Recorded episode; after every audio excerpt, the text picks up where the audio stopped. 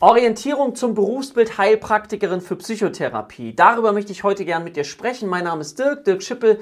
Ich bin Initiator der HPA Heilpraktiker Akademie Deutschland und wir haben es uns zur Aufgabe gemacht, gemeinsam mit unseren Schülern psychisches Leid in Deutschland zu minimieren. Und dafür brauchen wir gerade durch die Zeiten, durch die wir gerade gehen, mehr Menschen, die bereit sind, anderen Menschen zu helfen.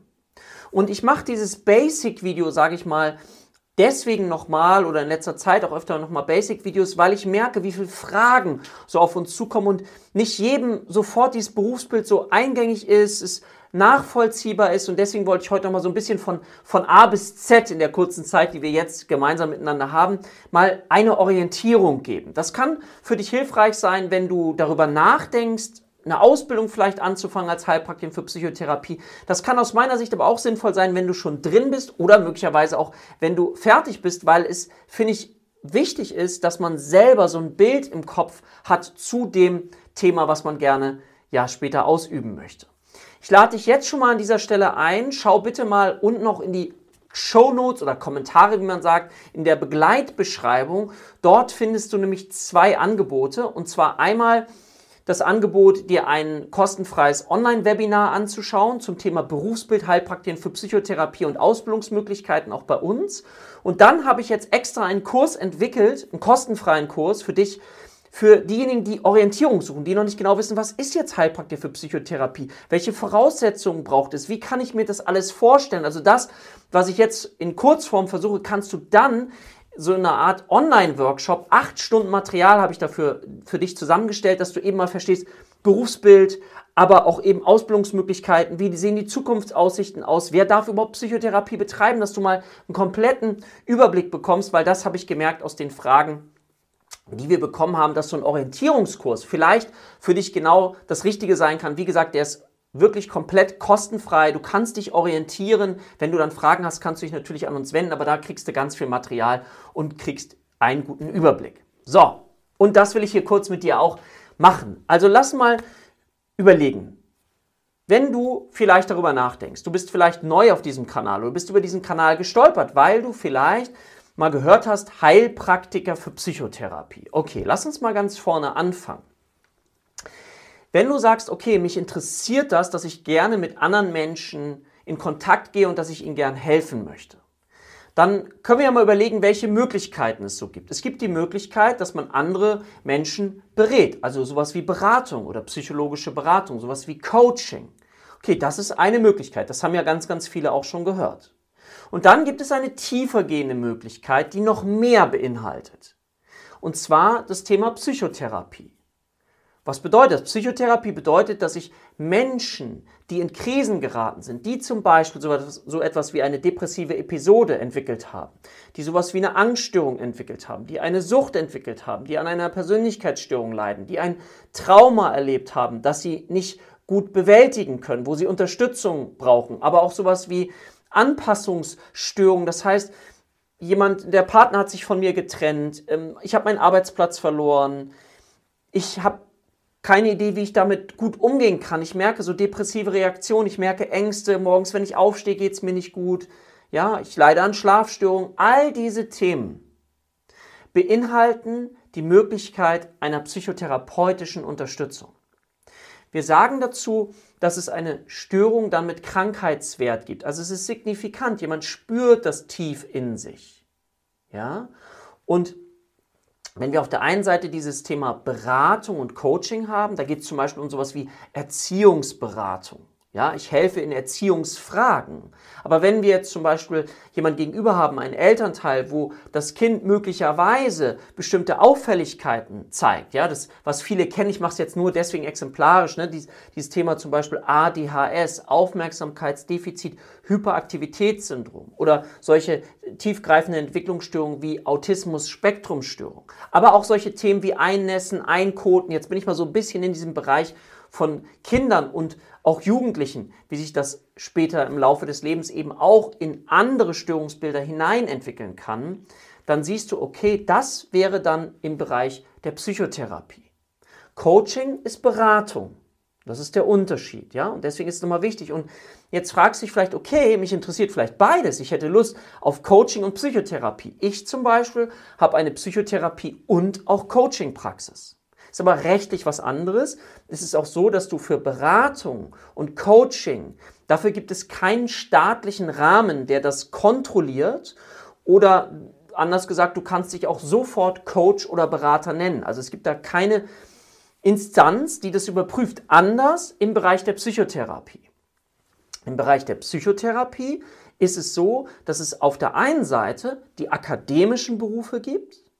Ja, akademische Berufe bedeutet also, jemand ist durch ein Studium gegangen, zum Beispiel Psychologie oder auch durch das Studium der Medizin und hat danach noch eine Weiterbildung gemacht in einem anerkannten sogenannten Richtlinienverfahren was von den gesetzlichen Krankenkassen erstattet wird. Und dann nennt sich jemand zum Beispiel psychologischer Psychotherapeut, jemand, der Psychologie studiert hat oder eben, wenn du Medizin studiert hast, ärztlicher Psychotherapeut. Dann gibt es noch sowas wie Sozialpädagogen, Sozialarbeiter, die nach ihrem akademischen Studium auch noch eine Weiterbildung machen können, um dann Kinder- und Jugendpsychotherapeut zu werden. Das mal ganz einfach, damit du das verstehst. Aha, es gibt auf der einen Seite die akademischen Berufsbilder. Die gehen durch ein Studium und danach eine Weiterbildung und dann haben Sie die Möglichkeit, später auch in eigener Praxis zu arbeiten. So, das ist die eine Seite. Heutzutage weißt du, dass die Zugangswege zum Studium, früher zum Beispiel war das nur durch Abitur, hast du eine Hochschulzugangsberechtigung bekommen. Das hat sich auch mittlerweile alles ganz stark geändert. Also mittlerweile dürfen auch Menschen mit mittlerer Reife, die eine bestimmte Anzahl von Berufsjahren, Berufserfahrung in einem Feld gesammelt haben, zum Beispiel auch in ein Studium einsteigen. Also da passiert ganz, ganz viel. Auch in der Akademisierung etc. So, und auf der anderen Seite gibt es ein Berufsbild, das heißt eben Heilpraktiker oder Heilpraktikerin für Psychotherapie. Das ist ein nicht akademisches Berufsfeld, ist also anders aufgebaut. Ja? Und hier ist es häufig so organisiert, dass du, was du aber nicht musst, eine Ausbildung absolvieren kannst. Ja? Und am Ende ist es dann wichtig, dass du so viel Fachwissen dir angeeignet hast, dass du danach in eine Überprüfung gehen kannst beim Gesundheitsamt, bei deinem zuständigen Gesundheitsamt, um dort eine Überprüfung zu machen. Und zwar eine schriftliche Überprüfung, die besteht aus Multiple-Choice-Fragen, von denen du 75% richtig beantworten musst. Dann bekommst du die Berechtigung, an einer mündlichen Überprüfung teilzunehmen. Die geht ungefähr, ich sag mal, 30 Minuten bis eine Stunde. Ist teilweise unterschiedlich, wo du wirklich ein Fallbeispiel lösen musst, wo du Notfälle erkennen musst, wo du wirklich viel zeigen musst, damit du das erfolgreich bestehen kannst. Dafür gehst du ja dann auch in so eine Ausbildung, hoffe ich zumindest. Und dann, wenn du diese beiden Überprüfungen bestanden hast, dann ist es so, dass du als Heilpraktikerin für Psychotherapie in eigener Praxis arbeiten darfst.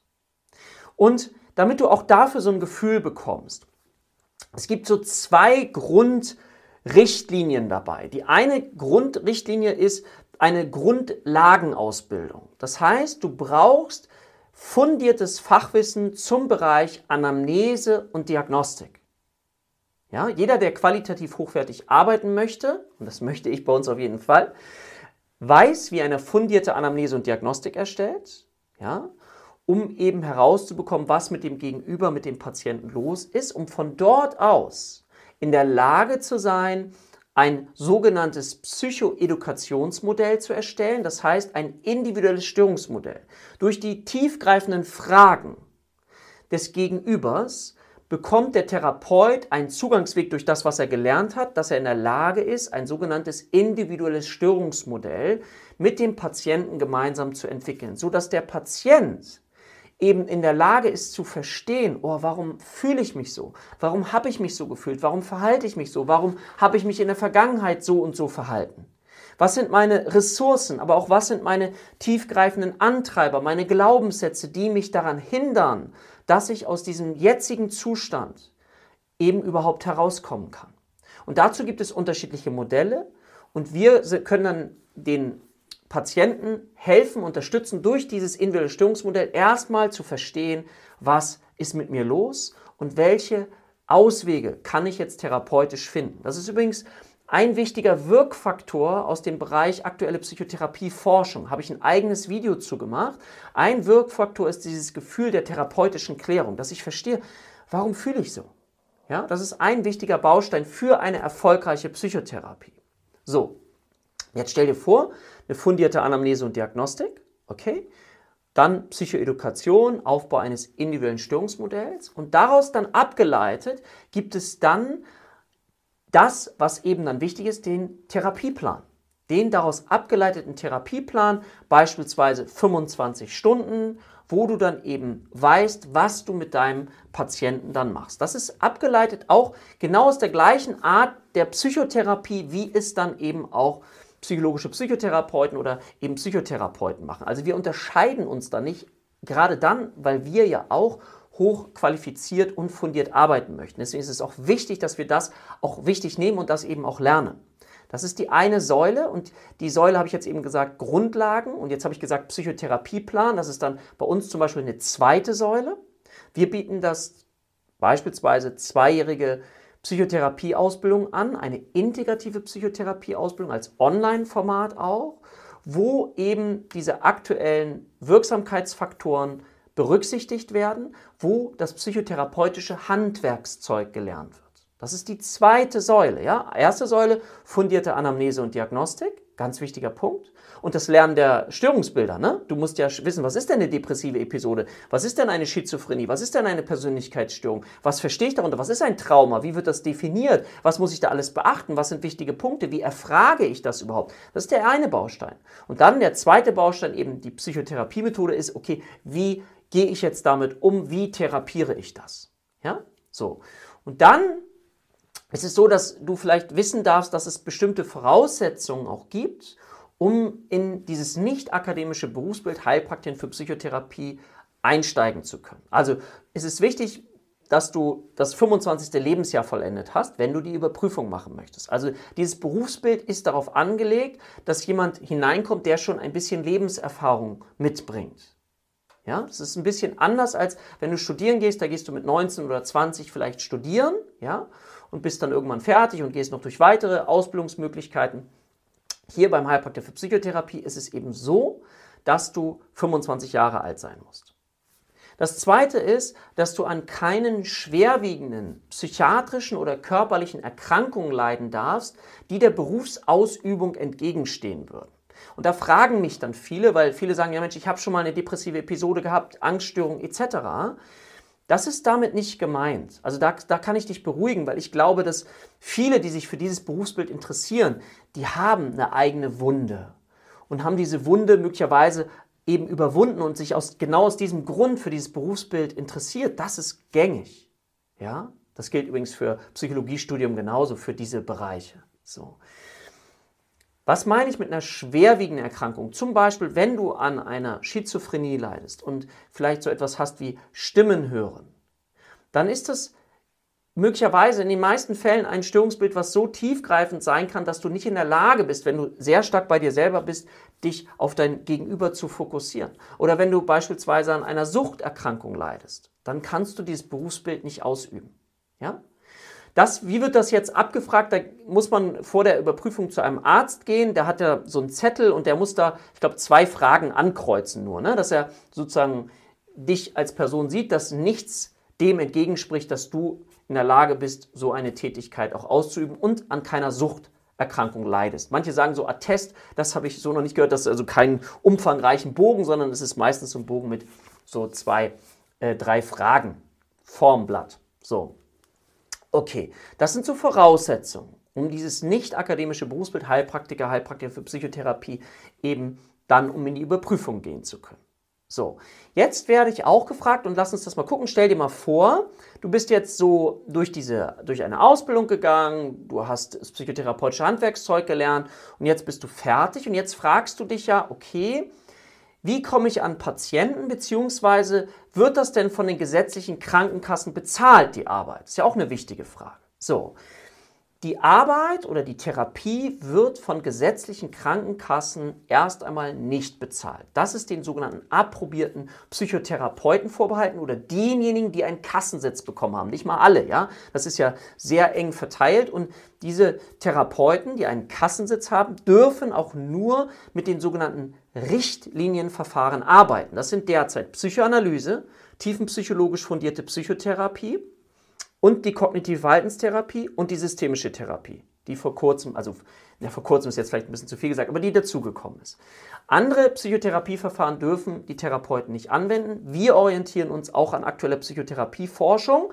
Deswegen bieten wir eine integrative Psychotherapieausbildung an, die festgestellt hat, dass es nicht so sinnvoll ist, nur ein Verfahren spezifisch stur anzuwenden, sondern dass es sinnvoll ist, aus verschiedenen Interventionen, psychotherapeutischen Schulen bestimmte Interventionen rauszunehmen und die nach den Wirkfaktoren für eine erfolgreiche Psychotherapie eben in Anwendung zu bringen.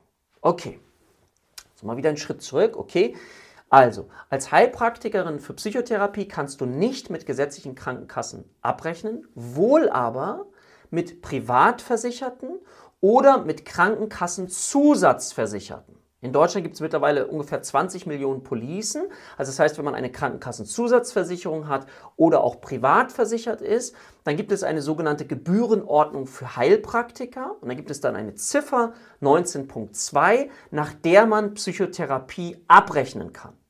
Je nachdem, welche Sätze du verlangst, kann es sein, dass jemand noch zusätzlich was dazu bezahlen muss, ja, oder eben nach diesem Satz abgerechnet wird. Das hängt auch ein bisschen von der privaten Krankenkasse ab oder von der Krankenkassenzusatzversicherung.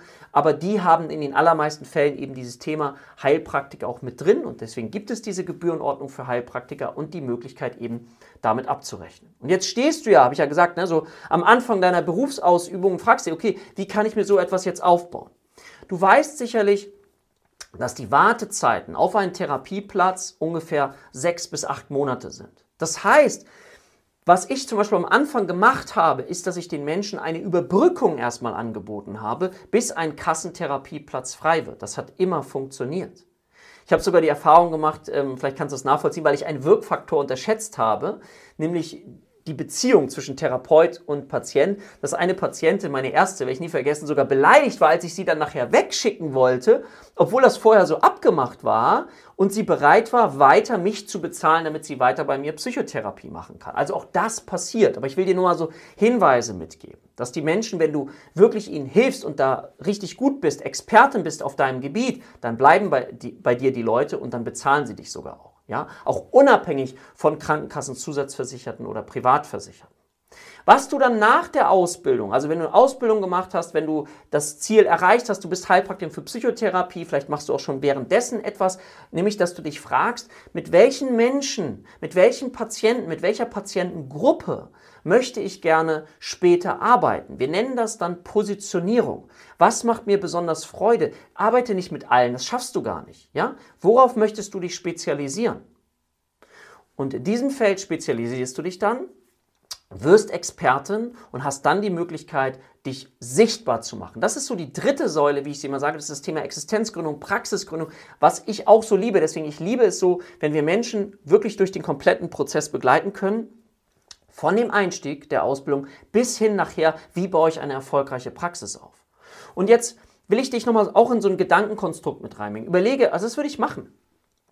Was kostet eine Ausbildung? Wie viel Geld darfst du investieren in eine Ausbildung. Und was bedeutet das nachher, wenn du das mal auch umrechnest, wie viele Patienten du gewinnen darfst oder wie viele Patientenstunden, muss ich vielleicht sagen, damit du diese Investition wieder drin hast. Das ist ein wichtiger Aspekt, aber du wirst merken, auch in Bezug auf das Risiko einer eigenen Praxis, weil du brauchst nachher nur, ich sage mal in Anführungszeichen, nur Stundenkontingente, die dir vielleicht in einer anderen Praxis mit anbieten und du brauchst zwei Stühle. Wir haben nicht die, die Gerätschaften oder die, die ich sag mal, das Risiko für eine Gründung in unserem Bereich ist somit das niedrigste Risiko, wenn man das vergleicht mit anderen Berufsbranchen.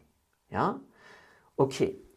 Du brauchst dann auf jeden Fall auch noch, wenn du dann in der Tätigkeit bist, eine Berufshaftpflichtversicherung. Aber die, ich glaube, die kostet irgendwie 120 Euro im Jahr oder so. Also dann kannst du sehen, auch das Risiko ist da sehr, sehr gering, sonst wären die Versicherungsprämien deutlich höher.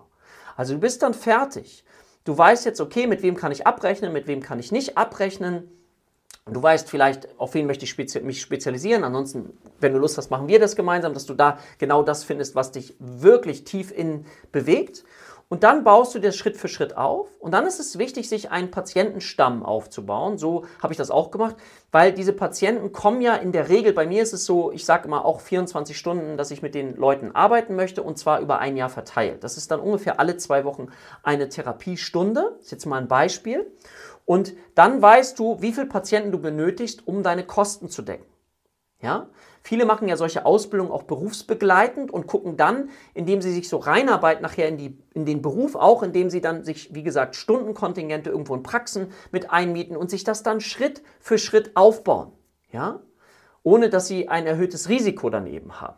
So, und dann baust du einen Patientenstamm auf und dann weißt du, wenn du dir einen Patientenstamm aufgebaut hast, irgendwann geht dann jemand raus, dann kommt wieder jemand Neues rein, dann gehen vielleicht zwei raus, kommen zwei neue rein und dann baust du dir dieses ganze Thema so auf. Gleichzeitig ist es so, deswegen das Berufsbild zielt schon auf die Ausübung einer eigenen Praxis ab, ist es so, dass du aber auch zum Beispiel in Firmen arbeiten kannst. Also ich nenne da nochmal dieses Stichwort betriebliches Gesundheitsmanagement. Ja? Das heißt, es gibt im Arbeitsschutzgesetz etwas, was, wozu Unternehmen verpflichtet sind, nämlich etwas für die psychische Gesundheit ihrer Mitarbeiter zu tun. Und ich bin ganz viel in Firmen auch noch unterwegs zu verschiedensten Themen im Moment. Früher hieß es Stress, äh, dann Resilienz, dann Achtsamkeit. Im Moment ist das Thema, wie es viele gerne nennen wollen, ist Mental Health, also mentale Gesundheit. Und da kannst du beispielsweise, wenn du Lust hast, Vorträge machen, Workshops machen, Seminare machen oder was ich auch habe, dass Firmen eben, und das ist natürlich toll, weil du eine Art Multiplikator dann hast, wo dann Firmen mir Geld geben, damit Mitarbeiter anonym in meine Praxis kommen können. Ich diese behandle und zwar mit Psychotherapie oder Coaching. Ich biete beides an. Ja?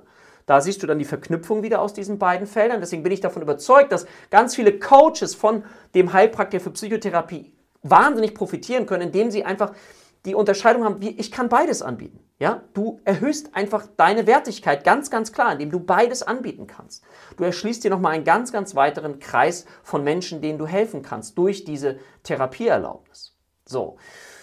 Wie gesagt, dann kommen die Mitarbeiter anonym und ich rechne das dann mit den Firmen ab. Deswegen habe ich auch noch weitere Therapeuten bei mir im Hintergrund, weil ich das so nicht mehr alles bewältigen kann, weil na klar, wenn jede Firma, die dazukommt, beinhaltet wieder weitere Menschen, die dann kommen können. Und manche Firmen reglementieren das ein bisschen, dass sie sagen, okay, ähm, jemand darf zehnmal kommen und dann überführen wir ihn in eine Psychotherapie als Beispiel. Oder es gibt Firmen, die auch sagen, nee, nee, ich soll nicht nur der Mitarbeiter kommen dürfen, sondern auch Angehörige ersten Grades, weil wir wissen, dass natürlich, wenn jemand belastet ist, auch von der Familie, das einen Einfluss auf die Mitarbeiter hat und auch auf die Produktivität des Unternehmens. Also dafür sind Unternehmen mittlerweile offen.